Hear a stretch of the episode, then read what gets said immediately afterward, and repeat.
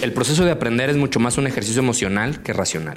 Ese fue el principal insight que me llevé de mi conversación con Robin Sander, a quien tuve oportunidad de entrevistar recientemente aquí en Monterrey. Robin vino a Monterrey para una conferencia que está en su primer capítulo en México de Responsive Organizations, que les recomiendo muchísimo seguir el movimiento. Pero nosotros nos enfocamos en el tema, ya saben, de aprendizaje. Y es que Robin habla muchísimo de entender por qué estás aprendiendo algo o por qué quieres aprenderlo y reconocer las emociones que están ligadas a ese proceso. Dice que eso es lo más importante para que tengas éxito en ese viaje de aprendizaje. Y habla muchísimo de cómo las organizaciones que no entiendan esto, que no aprendan a estar emocionalmente involucradas con los individuos, con su aprendizaje y su crecimiento, van a estar destinadas a desaparecer. Entonces, Robin, como ya les dije, además de, ser este, este líder de, de la conferencia de Responsive Organization en el mundo, es también autor best-selling de, varios, de varios libros, uno específicamente enfocado al aprendizaje que se llama The Accelerated Learner, que me lo leí en un soplo y estuvo buenísimo. Habla de, las preguntas de amor para aprender y hablamos de esto en el episodio. Es además un acróbata, cirquero, eh, es, emprendedor, tiene, entre, entre su, su lista de, personalidades es consultor, dueño de un café, etcétera, etcétera. Súper, súper interesante y ahorita pues abanderando este movimiento Responsive Organization que a todos nos viene muy bien conocer, sobre todo los que estamos en las organizaciones. ¿Qué te vas a encontrar en este episodio? Pues lo que ya les dije, entender el poder de las, de las emociones en el proceso de aprender, pero también un, un, tema recurrente en nuestras entrevistas, cómo dejar el ego a un lado para darnos esa oportunidad de aprendizaje. Hablamos también de que debemos de celebrar muchísimo más la práctica que los logros Hablamos de los tipos de preguntas de aprendizaje que hay y cuáles son realmente las que nos llevan a un más alto nivel de aprendizaje. Hablamos del movimiento de Responsive Organizations que está cambiando la forma en cómo muchas empresas vemos el mundo de los negocios. ¿Y, qué consejo nos da Robin para que cualquier organización comience su viaje hacia ser esa Responsive Organization? Sin más, los dejo con el episodio y les recuerdo como siempre, atrévanse a aprender y aprendan a atreverse. Dare to Learn. Dare to Learn es un podcast para los apasionados del aprendizaje. Cada semana platico con expertos y líderes de estas áreas para conocer sus estrategias, pero sobre todo sus tácticas para hacer frente a los retos del presente y para desarrollar a las organizaciones del futuro. Mi compromiso es compartirte estas tácticas y darte tips sobre cómo ponerlas en práctica mañana mismo y evitar así que seas desplazado por el futuro y las nuevas tendencias. Quiero que puedas hacerle frente y prepararte de la mejor manera para ese posible futuro que ya es presente. Esto es Dare to Learn. ¿Qué tal, Explorers? ¿Cómo están? Oigan, para todos aquellos que me han estado preguntando acerca del tema de Time Ownership y los cursos abiertos de Time Ownership, quiero darles la noticia de que ya tenemos las primeras fechas. Va a ser este sábado 28 de septiembre, full day, y el 2 y 3 de octubre por las tardes. Eh, me encantará verlos por ahí. Como saben, el tema de, Time Ownership me apasiona tanto como el tema del aprendizaje porque están sumamente conectados. De hecho, yo eh, encontré en el tema de ser dueño de mi tiempo la puerta para cada vez poder aprender más y sentirme más en control de mi aprendizaje y de muchas cosas en mi vida. Así que tanto si eres un, explorer eh, a título individual que quiere sentirse más dueño de su tiempo, como si estás en una organización que crees que necesita esto, que yo creo que todas las organizaciones lo necesitamos cada vez más. No olvides, eh, más bien no dudes en dejarme tus datos, eh, da clic en el enlace que voy a dejar en las notas del episodio o mándame un mail directamente a Diego arroba diegolines.com.mx con el título Time Ownership y te mando más información. Me encantará verlos por ahí. Vamos a tener muy pocas fechas abiertas eh, el resto del año. Así que si, si, estás interesado, ya sabes, no dudes en contactarnos rápidamente para apartar tu lugar. Muchas gracias y los dejo con el episodio. Hi, Robin. Thank you for being here. It's my pleasure. Thank you for having me. Thank you. It's, it's been a, quite a, a journey figuring out how to put the, the questions I want to ask you in the short time we have, but I, am going to try to do my best. I'm excited for this conversation. And I'm going to start by asking you, how are you feeling? Good. Yeah. Uh, high energy for this morning. I'm, you know, giving the keynote this morning at, nice. at the conference, um, and just got off a plane last night uh, and had a busy evening last night, but really excited to be here in Monterrey and really excited for the first Responsive Org Mexico Summit. Very good. And I normally start with another question all every single interview, but I read your book, the one that you that you published on, on learning. Okay. And I, I remember the, the, the powerful questions and, and your story about this this guy on the bridge and, and you asking how, how are you feeling and, and it, it moved me. So I hope you're feeling great and you are energized and I think it's gonna be a, a, great day today at responsive for responsive.org. And, and the first question I, I like to do um, to all the, the guests is what is something about learning that you think is crystal clear for you, but not for the rest of mortals? I mean, I don't think that I have like a fundamental uh, different view or, or, or clarity that nobody else in the world has about learning. Like the majority. Uh, but I have a delight in learning. right. um, and I have uh, an excitement. It's not a specific topic. It's it's whatever it is that's in front of us, right? That I am excited to continue practicing. Um, there's certain characteristics about how I learn that I know about myself, but I'd say more broadly, there's a lot of excitement about you know developing as a learner within an organization, as a professional, developing a learning organization, which we'll talk about, but the personal nature of it, the amount of emotional development that has to that, that you have to do, that I have to do, right? You're a father, that, that you do as a father emotionally is I think something that we don't talk enough about. That's, Um, that's true. and whether that's managing employees, building a business, uh, working for somebody, being a spouse or a parent, um, conducting interviews, the, Yeah. the emotional development necessary to learn the thing.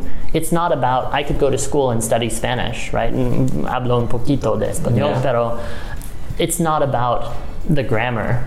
It's about the the emotional discomfort that has to be overcome in order to do something well. It's about not getting angry at your kids so that you can show up as the best loving father that you can be. Amazing example. And and that requires personal development. That's true. That's true, and I love it because yesterday I, I have a I teach a, a class called Learning How to Learn for a, a, a, a, new well yeah a new a new way of uh, a new master degree here an alternative way of putting a master degree here called Collective Academy very nice. And yesterday uh, was the first class of the new generation, and I decided to put a video that I haven't put before, that, which is called the first 20 hours. Have you seen that? Yeah. And and he talks about the, the, the, the first or the most important uh, obstacle for learning is emotional, not not skills or or, or, or uh, even traits, right? Exactly. So, and, and it's true. We don't talk about that much, Yeah. and it's, it's it's it's a very good insight. Thank you very much. I think it's something that a lot of people don't have clear. So yeah, it's great.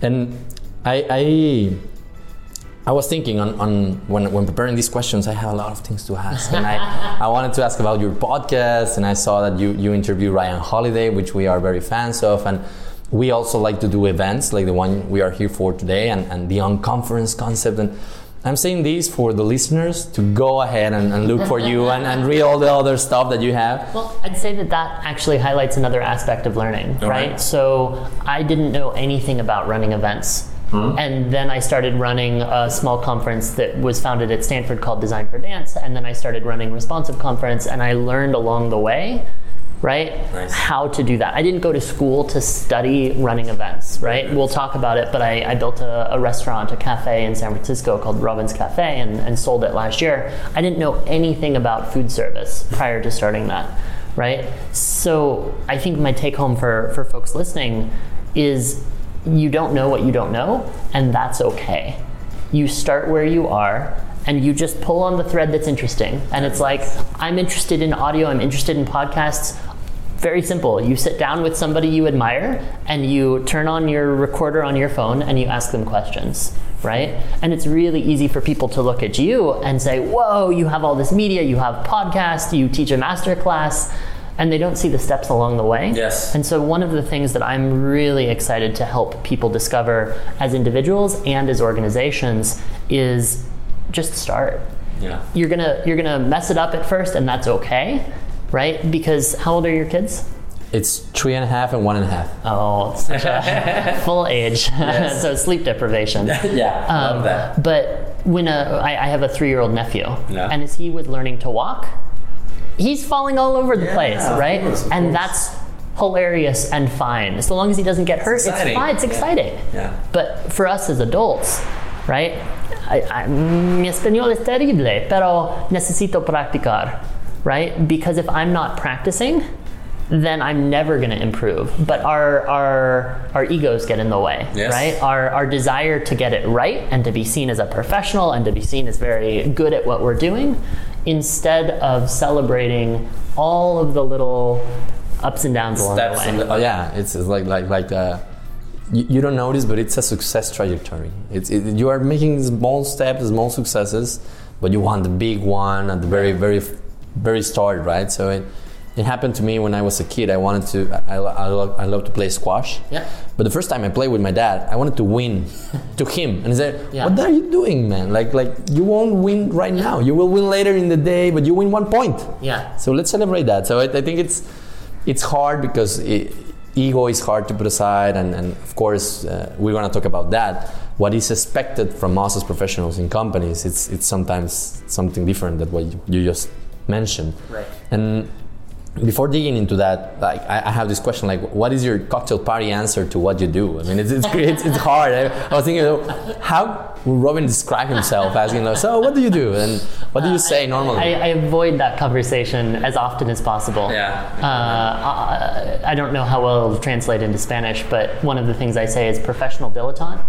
Um, Right. Which is to say, in some way, it's a, like a professional dabbler, like a professional amateur. Okay. Okay. all right. All right. That's cool. Um, nice. I like it. because I have very much found myself in a lot of different industries. I've worked in more than 30 different industries. Wow. Um, Through and consulting or no, through through through running a restaurant, through running a conference, right? Through now running a media company. sports and gymnastics and Through- I, I was a, uh, a circus performer. I performed as an acrobat with the San Francisco Opera, right? Like I've worked in a lot of different environments, and so what I do best is pull from a lot of these different experiences to find the through line, to find the thread that actually help humans do better work. nice. I love it. I love it, and I think it's uh, one of the of the most important techniques in learning is to actually being able to connect the dots and, and Absolutely. of course deconstructing and all the things that you that you mentioned and I'm pretty sure we can spend hours here talking about learning techniques but Yeah. I love the one about connecting connecting different specialties and to, to make a threat. it's it's also also something very on on scene on companies and so, so let's talk about a little bit that on, on I I mentioned to you that this podcast it's it's it's all about learning and becoming what I what I call a, a learning explorer. That's that's the, the name I found and it came from connecting different articles and, Yeah. and, and names around the, the literature. And you, you have this book I mentioned, the, the Accelerated Learner, and I'm gonna read it like Accelerated Learner, Acquire New Skills, Master Fear, and Stay Ahead of the Curve, which I love the title and I love the book. Because also it's a it's a short book. You can read it. I read it in an afternoon and, and it was like phew, you know, I, because I, I, I resonate a lot with things I have post somewhere, say somewhere, and a lot of new insights. So it, I, I, I really, I'm happy to find it and to find you. And but I, think the question was, and the people, a lot of the people, even if they are not in organizations, which is a lot of the of the guys I'm talking to in this podcast, how to become a better learner, how to become an agile, which is very fancy word right now, Yeah. and, and and I think it's important, but it's also it, it, it gets undermined in all the buzzwords about agile. Right. A, a lifelong learner one. How, how can you start? And you already mentioned some things, but let's say you didn't mention what you already mentioned. Sure. What, what's the short answer? Uh, understanding why you're uh-huh. doing what you're doing. All right. because uh, and Simon Sinek has the the book Start, with, with why, Why. and he has the TED Talk Start with Why. But back to the introspection, right? If we do not understand what why we're trying to do what we're trying to do, it's way harder, mm-hmm. right? Mm-hmm. So I'll take the story of opening up my cafe. Right, I had no food ex- food experience. I had worked as a as a barista. I'd worked as a busser in in high school, but right. prior to that, like that was the only you know that was more than decades de- decades ago, right? Yeah. I had not not worked in a food service environment. I didn't know anything about starting up a restaurant. I didn't know anything about San Francisco laws related to a small business. Yeah. I was running an event in a theater for 175 people in 2016. And there was a little corner store, like like this kind of size kitchen, Yeah. like in the WeWork where we are right now on site. And I went to the manager of the little kitchen, the little yeah. little little bodega, All right. uh, and said, "Hey, I have 175 people here coming in in three weeks, and we need coffee and tea, and can I get some bagels? Right? Can I order something extra for my people?"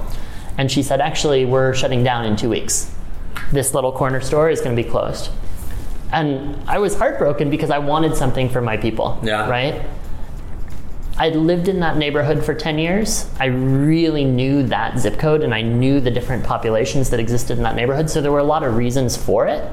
But I wanted to have coffee and tea for my 175 attendees. and that was my why.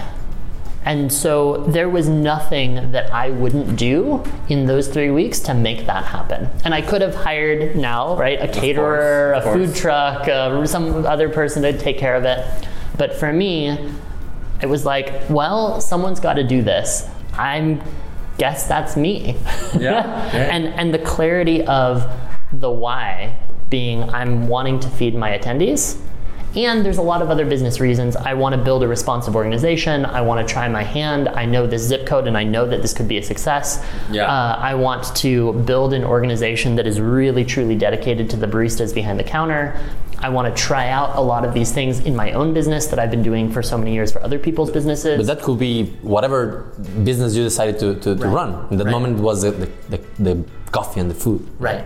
That's amazing. and and the clarity of I want to do this because I have this conference and I want to feed those people. That was that was clear enough why that I was going to run through walls, right? Amazing. We keep talking about you and, and parenthood. Yeah. Um, right? Like there's nothing that you wouldn't do for your children, right? Like if if if they were under threat, if something were to, right? Like that's that's such a clear why. Yeah. And I feel like for most people, and in organizations or outside of organizations, we don't spend enough time. Spend 90% of your time thinking about your why, and the rest will take care of itself. Right? Yeah. The instead, we spend all of this time thinking about tactics without really being clear about why we're trying to do what we're what we're, we say we want to do. Amazing. Very good answer. And I, yes, it's, I think it's a famous quote from Albert Einstein or something like like, if I have a one hour to, to solve a life threat problem, I will spend 55 minutes figuring out how and then five minutes executing or something. I- and I, I, I definitely think of that a lot about the power of reflection and how neglected it is today. And I love, I love that answer. Thank you. And I do have a question on that and, and especially for you, I guess, and it happens to me and with a lot of, of, of, of the fellas in love with the learning, the learning uh, mood, I don't know how to say it, the learning spirit. Yeah. How to choose between different whys because it, it should happen. Mm. Like, like, I mean, you already had an event to run. Yep. That should be a why, probably. Yep. And then you have this other one, and probably if you if you turn your head to the other side, it will be another one, and and it comes to be overwhelming, or it can be like it's too many whys. I love them all. How do you choose? How, how would you recommend to choose? For me, it's the daily practices that really keep me grounded. So, as a former acrobat and circus performer, I train a lot every single day. Like, even today, with a lot that we've got going on, I'll make time to exercise. Um, but on an ideal day, I'll exercise an hour and a half, two hours a day. Wow. Right? Like, at a bare minimum. Um, I journal every morning, and it's a process of asking and answering questions. And we're going to talk, I'm sure, about questions. But spending, and I did it this morning, spending some time quietly introspecting about what does my day look like today? What do I want for the people who I'm speaking to on stage in half an hour? Right? Like the the time to reflect, and then for me at night, it's meditation. Nice. But taking the time daily so that I have a reserve, right? So that, and I, you know, took extra time for this yesterday while I was on plane flights, knowing that today would be so full. What do I want for Victor? What do I want for the, the people who are hosting me today? What do I want for the conference attendees? What do I want the conference attendees to walk away with at the end of the day? There's a, uh, right? We celebrate in, in football, in, in, Yeah. in American soccer, um, right? Like we celebrate the goals. But what we don't celebrate is the tens of thousands of hours of practicing, Practicing. dribbling. Right? What we see is the game and the final point and the crowds cheering and everyone wants that moment. What interests me more is the practice interval right, is the period that comes leading up to those moments. Because those moments, they matter, of course. That's the performance. But performance, again, to execution is 10% or less. And- Practice is everything. And, I'm sorry, sorry, go ahead. Yeah, go ahead. And practice, this practice, this deliberate practice of these tactics, meditation, writing down, journaling, exercise, it, it helps out to to to find the signal in between the noise. That uh, I mean, that's what. Uh, if you have different whys, it will be crystal clear there which one to pursue. Right. That's what what you're saying. Exactly. It's nice. Yeah. and I think it's a it's a very wise answer. Thank you for that. And what which which of, of, of your advices of, of what we have talked a lot about and I, I you, you mentioned about the questions Yep. and, and the ones that you have uh, at, at the end of your book is like 10 steps to overcome obstacles on learning Yep. which one are more needed in organizations or by leaders to really become a learning organization I think it'd be useful to identify a couple of different types of questions for folks listening and watching. yeah Um, so I think about questions in several different categories. There's the questions that we all ask probably most regularly, which is why did you do that? Yeah, right? exactly. Which is there's a question mark. It's a pregunta, but it's a it's a question with judgment. Yeah. It's actually just a criticism. Right? Yes. That's that's unfortunately in the world today probably the most common kind of question. It is true. The second kind of question is a question that tells a good story, right? Is a is a is an invitation to oh, what are your kids' names? Let me, you know, what what kind of sports do you still play squash? How good are you at squash? How often do you play? Helping me to understand, but also to draw out the story of who you are in your life.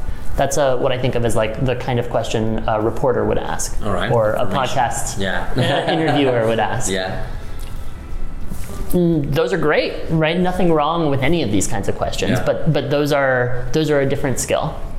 And then the least common kind of question are loving questions. Are questions that have nothing to do with my agenda, but are entirely here to be present to your experience. I have no desire to change you to anything else, but it is an opportunity for you to understand yourself better right? It is it is completely loving, it is completely present, it's non-judgmental, and it's an invitation for you to understand yourself, right? That is probably the hardest, yeah but that's what true mentorship is. That's what true support of an employee or of a spouse or of a friend is. Is being present with somebody, witnessing them, and and leaving yourself behind. yeah Uh, and so I think that the kind of questions that an organization needs more of is is you could call them mentoring questions. Yeah. I've never used that phrase before, but in an organization, right? Yeah. You are not managing people, yes mentoring people, right? Both are necessary, but I think that more mentoring is necessary to help organizations thrive. That's, that's very interesting, and, and I think through those kind of questions, you mentioned that at the, at the beginning, I think, and and you mentioned in your in your, in your articles about the, the importance of the self awareness on on the learning process, Yeah. right? So, in order to become a learning organization, I, I don't know. I, I don't know if every single individual, but at least that uh, a lot of them should be aware of where they are in the in the, in the learning curve or or in the learning journey, in order to actually know where to to to, to move forward, right? And I think that's what loving questions do a lot of the time, and it's it's interesting because we, we talk about personalized li- personalized learning and learning paths and everything, but almost all the time we're talking about that. We're talking about um, skills for the job and, and abilities and soft skills, hard skills, and, and maybe sometimes we talk about soft skills. It, it kind of uh, rose the margins of this kind of questions, but at least in Mexico, it's very uh, it's not well well uh, received the self development part. Yep. I know in the U.S. it's a different business. It's uh, well more or less right, but you have more. Starting, but no. You're more. You have more heroes at least, and then a lot of different Tony Robbins and, and Tim Sure. Ferriss Yeah, and, yeah. and things like that. But we don't have that, and, and, and people don't speak English as, as we wish, and it's hard for, for that kind of development to, to actually put roots into the organizations. But I think it's it's becoming clearer. Part of that is we have a full audience today. Yeah. And uh, I, I, I love that. And do you have any other advice about how how organizations, learning and development leaders can start putting the, their learning organization? Here's here's the the, and I think folks listening and watching are way ahead of the curve because they're interested in this conversation. Hopefully. The folks who aren't are gonna not make it in the next 50 years. Right? The organizations that don't adopt the kinds of things that we're talking about broadly, right? Yeah. Writ large, are not going to survive.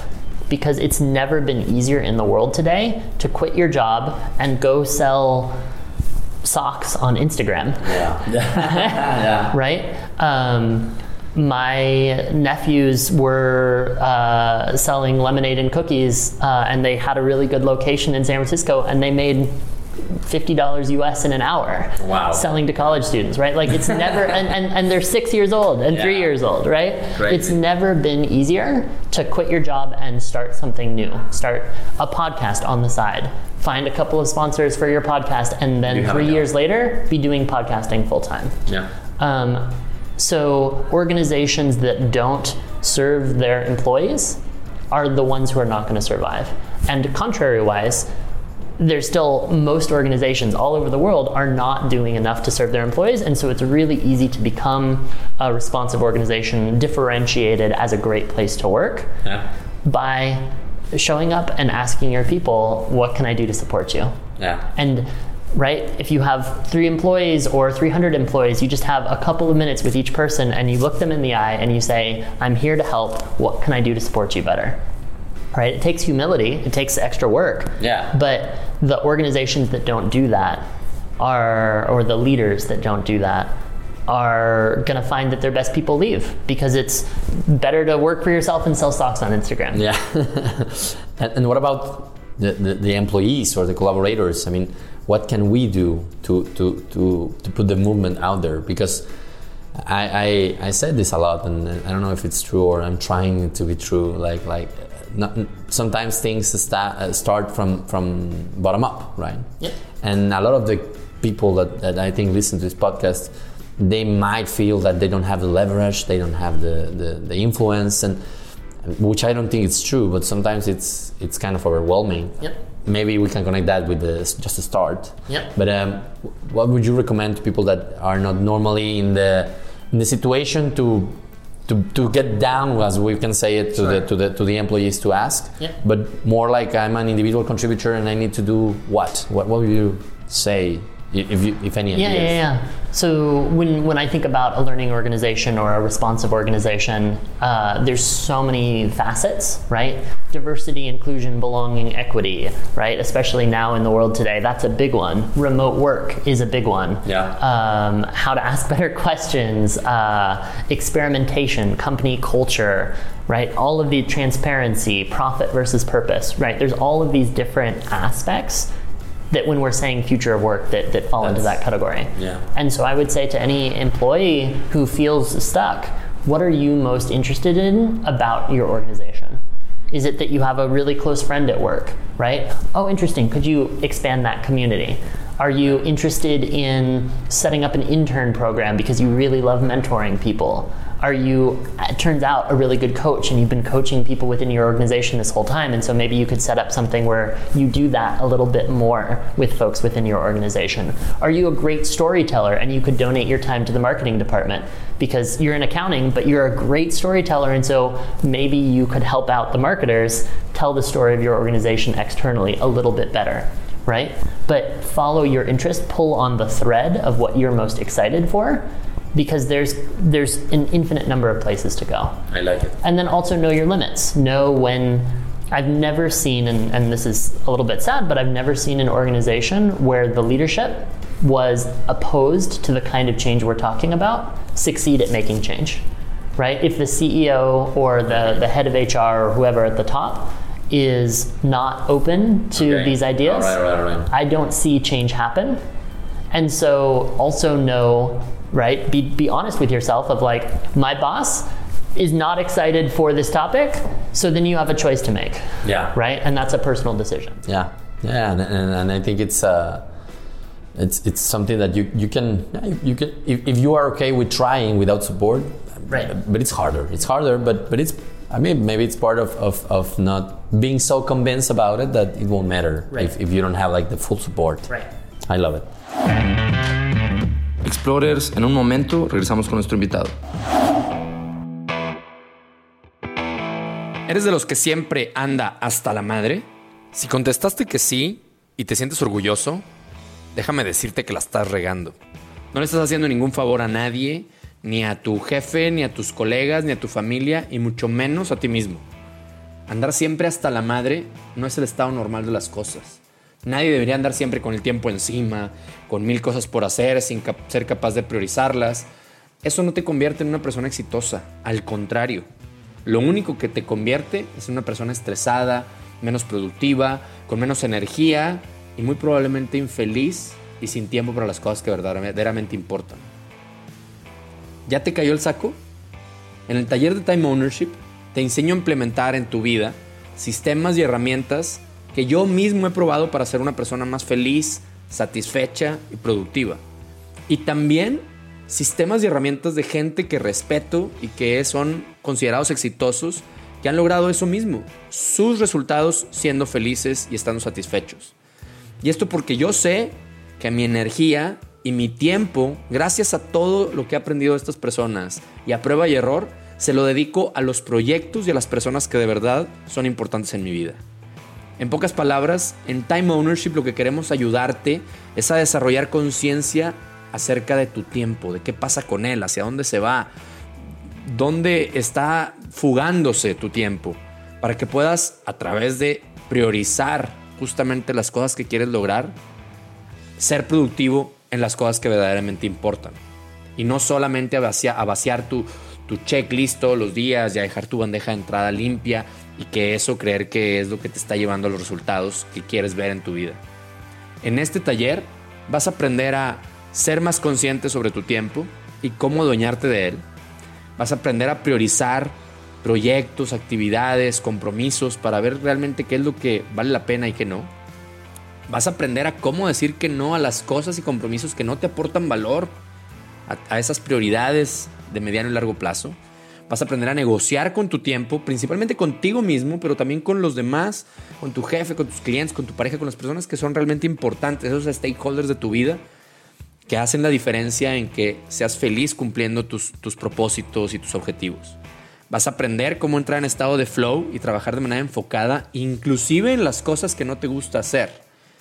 Aprender a lidiar con las distracciones, que es el pan de todos los días en, en- este mundo en el que vivimos. Aprenderás cómo utilizar tu calendario y otros sistemas exitosos para, para organizarte mejor y entenderás diferentes métodos como el de Getting Things Done, Make Time, Miracle Morning y muchos otros para volverte dueño de tu tiempo. Si quieres dejar de andar hasta la madre, puedes mandarme un mail ya sea a diego.daretolearn.com.mx con el título Time Ownership o déjame tu información en el enlace que viene en las notas de este episodio o donde sea que estés escuchando o viendo este, e- e- este video o este audio. Y así yo te voy a enviar más información acerca de las próximas fechas, costos, duraciones y también si quieres llevar esto a tu organización, que es lo que muchos necesitamos en, nuestras organizaciones, es empezar a tener un lenguaje común de lo que significa ser dueños de nuestro tiempo y lograr nuestros resultados. Sin más, te dejo con el episodio, comencemos. So you mentioned that uh, when we're talking about responsive organization or learning organizations, uh, I was wondering: is do you find a difference between those concepts, or, or uh, because Yeah. even for myself, somebody asked me, "So how do you define learning organization? where, where did you pick up that?" And I said, "Good question. I think I pick it from everywhere, and a lot of Right. different uh, talk leaders talking about it, and." But I have never sit down and search for Wikipedia Wikipedia definition. I, I might have to do that, right? but so, how would you define those, or are they the same? There's so many movements today and so many ways of describing the stuff we're talking about. So, beyond budgeting, teal, agile, lean, holacracy uh, you know, responsive, learning organization. There's, there's, you know, 15 or, or 30 different ideas that are coined, that are defined. For me, responsive is, of course, there's the manifesto, which people Yes. should read. It's put it on. responsive.org forward slash manifesto. Uh-huh. But the thing that I love about responsive is it is not pedagogical. It is not saying, this is the way, Okay. here is the playbook. If you just implement X, Y, and Z, your problems will be solved, right? Yeah. There are so many systems or ways of setting up organizations that are, are directive. And I really appreciate that the responsive manifesto was written in a way that allows people to, again, pull on the thread that's most interesting to them. You're excited about profit versus purpose. Should you be a B Corp? Should you be uh, try to do good in the world corporation? Should you be a nonprofit? Are you interested in maximizing profit while also having a clear purpose for your organization? Any of these things is fine. Yeah. But if that's if that's the thread that you're interested in pulling on, that's the tension as it's written in the manifesto that you need to balance. Uh, so it's not saying, oh, go mm, Do this. do this, right? Go execute in this way. Um, so for me, responsive is this broad category that captures all of these different ideas while laying out some like we're seeing in the future that there's a movement towards purpose. Yeah. We're seeing in the future, and we're seeing this in the last Yes, couple yes, of years. There's a movement towards greater transparency, right? So it's like putting the trends out and, Right. and, and invite people to your and route. inviting people to, to decide where they want to fall on those spectrum. And, and it's interesting because I think uh, I have I, I probably have thought about that myself when listening to a, to, a, to some consultants or, or some talk leaders. You do want the playbook when you are in companies. I mean, I, I, as, as Victor mentioned, I'm in the company, and, and sometimes it's like, just give me the formula, please. Just just tell me what to do. And Right. and, and on the other side, doing the podcast and listening and, and to a lot of people going to events, I know there is no playbook. I, I know, but sometimes it's like, and and this if this happens to me, I can imagine happening to a lot of different leaders. Like I, I heard once in a, in a very nice podcast, I, I love it, which is uh, about design and um, high resolution. It's called, and it, it was like. I heard some sometime I heard I heard a guy saying, "Bring me a proven innovation." like, but but it's, it's the feeling that you want, right? Like like, but bring me an innovation that I'm sure it's going to work and tell me the steps. And and I think that's the first step on the responsive journey to accept that that Right. you won't find. And, and consultants need to sell that way, but also companies need to to embrace it that way. It's, it's not easy, and uh, which takes me to, to my next question. Like uh, our HR fellas and what will be their role on on on, on, on well i think you, you already answered the, the what is a responsible organization and i think what, to, to create that of course first step have a leadership that understands it and, and want to be open to it what will be the tactics i, I mentioned about the tactics uh, Yep. on that and how what have you seen on people implementing I this see, and, and we're, we're really leaning into this at this year's Responsive Conference in September in Las Vegas. Um, the heads of HR of a lot of brands that we recognize, many in tech, but many in the broader world, are are stepping up to the table, are, are taking a seat in the in the C-suite. Yeah. Are, are they're not just the leader of HR, they're the leader of all of the people within the organization.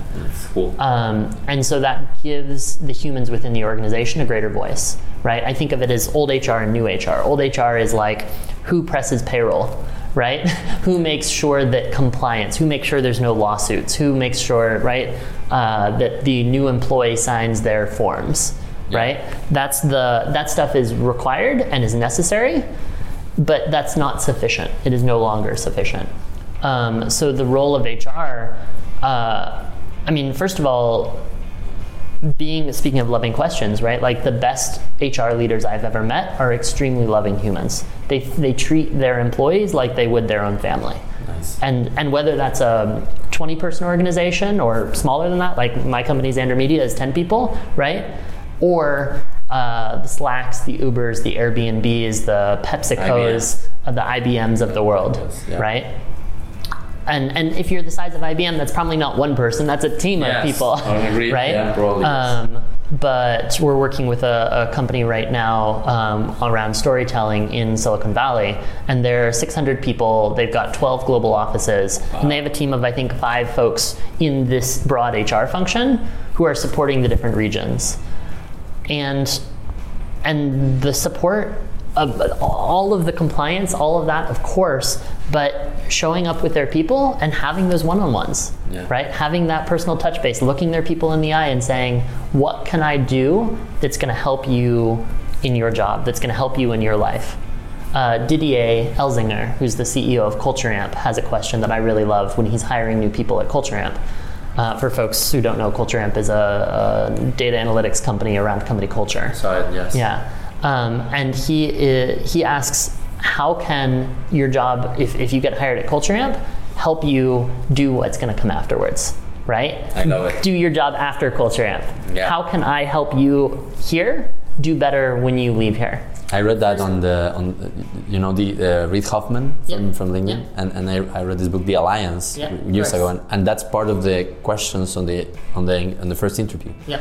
So what do you want to do after LinkedIn? Yeah. And, and if it makes a, a fit, I will help you do that, and you will help me be successful. And that's mind blowing, especially you are in Mexico now, and we're talking like, I mean, it's it's it's so it looks like I know it's not, but it looks like so far away, so in the in the Finland or the or the Silicon Valley stuff or I don't know and Colorado and uh, but but it is not it is not. I, I, I see the trend and then and hearing you talking about I, I, was recently uh, uh, uh, my company it's a very uh, I think a very human-centered company. Th- that's being a if you ask here around here in Monterrey people will talk about Metalsa about uh, candid and human and and sometimes the discussion goes should we I mean are, we being too too uh, uh, how to say uh, uh, like like parent to son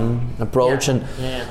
because you can get uh, a little bit confused about uh, there's a lot of literature about no you are not uh, a parent of your employees you are Sure. the coach or you are the, the, the commander and so it can be confusing like Yeah, like which totally. approach to take and, Yeah. and and but hearing you saying this it's it's it's kind of fresh air to to seeing that the company Metalsa is going that still going that way about one of the new values And, and it's- your company is then going to be able to hire so much more easily the best people in Monterrey and the best people in Mexico and maybe even the best people in the world because it's known as a great place to work, yeah right? even if it's not i was talking about about this with victor you know you have this great place to work thing right uh, like the certification Yeah, and, yeah, yeah, of course. and victor was saying like you know these guys are even even even that uh, evaluation it's probably a little bit uh, getting uh, behind on Mm. what we are now calling a great place to work because we might not need the certification of that to, to be known as that So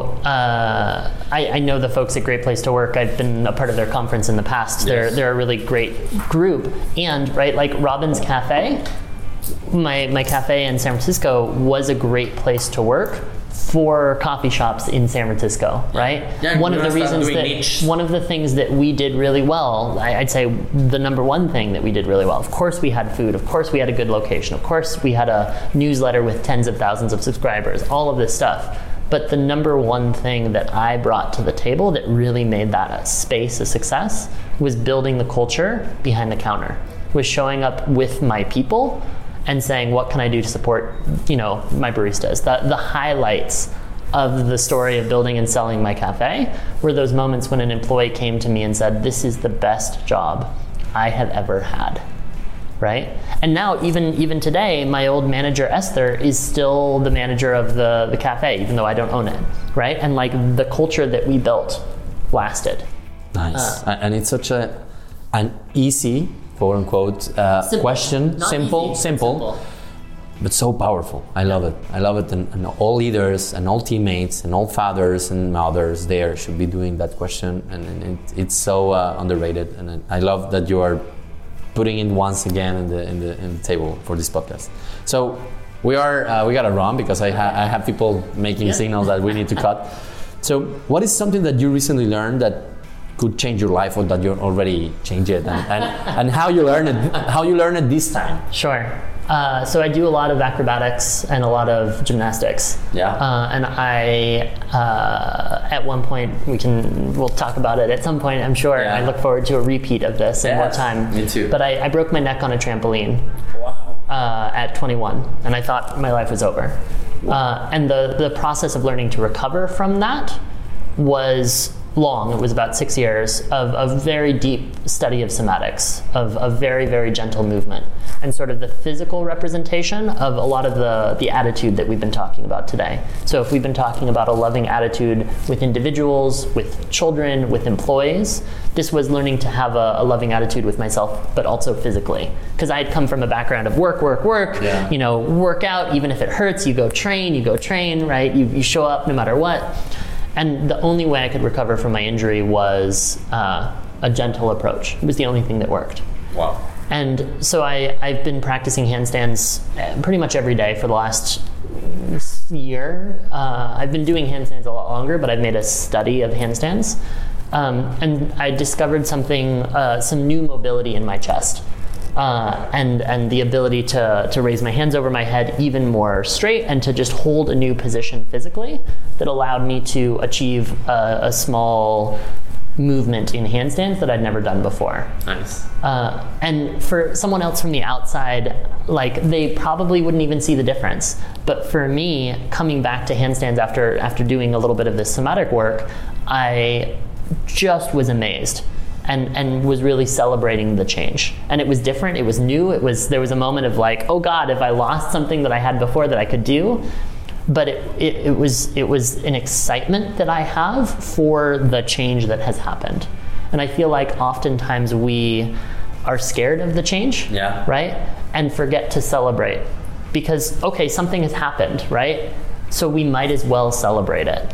That's Um, great. Even if it's only for you. you- even if it's no only one, no one knows. No it. one knows. Yeah. It's hard to describe, right? Yeah, it is. I, I, It's, it's like um, like like like goosebumps and, and being in love again and things like that. So I, Right. I, I, I try to put that a lot in our in, in when I'm preaching about learning. It's like, well, goosebumps are gonna disappear sometime for love, but you can find love in learning, and it's gonna be that moment for yourself. And it's Yeah. amazing, of connecting dot the dots on, on an idea or doing what you just mentioned, a physical learning. yeah, That's great. Thanks for sharing about that. yeah. So we, we need to close. So can you help me out? Just uh, we have a, a cheesy question always at the end, but can you tell me, learning to me means, what would you say that? How, how you Learning capture? to me means life. Love. Yeah. Very good. Okay, Robin. Thank you very much. I need to let you go, and people are gonna be waiting much. for you on the stage. Yeah. So break a leg. It's gonna be an amazing, an amazing uh, conference. Pleasure. Thank you for, for having me today. Thank you. Gracias a todos. No se olviden, Dare to Learn. Muchas gracias por habernos acompañado en un episodio más del Dare to Learn podcast. Si quieres seguir la conversación, me puedes encontrar en las distintas redes sociales. En LinkedIn estoy como Diego Laines Jamison. En Instagram me puedes encontrar como Diego Laines LE, con una L y una E. En Facebook y en YouTube como Dare to Learn. Y si no, me puedes mandar un correo directamente a podcast.daretolearn.com.mx. No me queda nada más que agradecerte y como siempre invitarte a Dare to Learn.